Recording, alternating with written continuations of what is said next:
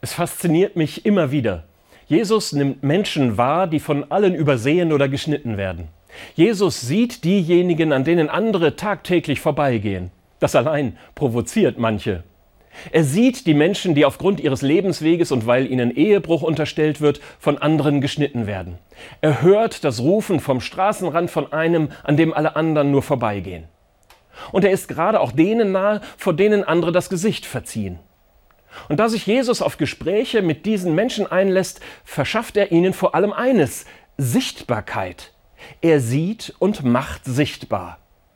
Schon darin ließe sich wohl das Revolutionäre seines Auftretens ausmachen. Denn Menschen, die für viele einfach unsichtbar sind, Sichtbarkeit vor anderen zu verschaffen, das verändert bereits ihre Position in der Gesellschaft. Mich fasziniert gerade das Anliegen, diesen Menschen Gerechtigkeit zu verschaffen. Und ich bin überzeugt, dass darin für uns als Christen und Christinnen auch eine Verpflichtung steckt. Das ist wichtig, gerade vor dem Hintergrund aktuell wieder heftig geführter Debatten um ein kleines Sternchen, das Gender-Sternchen. Es soll andeuten, dass es zwischen Männern und Frauen eben auch Menschen gibt, die sich beidem nicht einfach zuordnen können oder wollen. Auch das D für divers, das mittlerweile sogar in Stellenanzeigen als dritte Geschlechtsangabe zu finden ist, drückt ja eine gestiegene Sensibilität aus.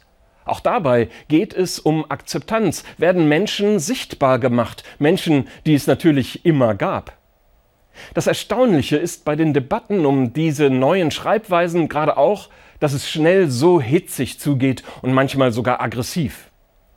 Manche sehen im Gendersternchen den Niedergang der deutschen Sprache, andere wittern ideologische Verbrämungen und manch einer fürchtet gar, ihm solle seine Männlichkeit genommen werden. Zu viel Schaum vor dem Mund, so hat das eine Kommentatorin des Deutschlandfunks ziemlich treffend beschrieben und war befremdet. Sie forderte einfach mal ganz locker die erregten Gemüter auf, bitte ausatmen. Das scheint mir auch sinnvoll, wenn Empörung und Aufregung maßlos werden. Denn worum geht es eigentlich? Nur vordergründig um ein Sternchen, um ein D für divers. Hintergründig geht es darum, dass Menschen nicht ungerecht behandelt werden dürfen, gerade wenn es nur eine kleine Gruppe von Menschen ist. Aber gerade Sie als katholischer Pfarrer müssten doch hier protestieren. Ich ahne schon jetzt die empörten Einwände, die auf mich zukommen werden. Und ich weiß, das ist auch für uns in der Kirche ein langer Lernprozess. Auch für mich als Theologe haben alle naturwissenschaftlichen und soziologischen Erkenntnisse Geltung. Sie sind ja keine Glaubensfragen. Und als Christ weiß ich, dass es doch ganz der Praxis Jesu entspricht, wenn Menschen, die unfair behandelt und ausgegrenzt sind, sichtbarer werden.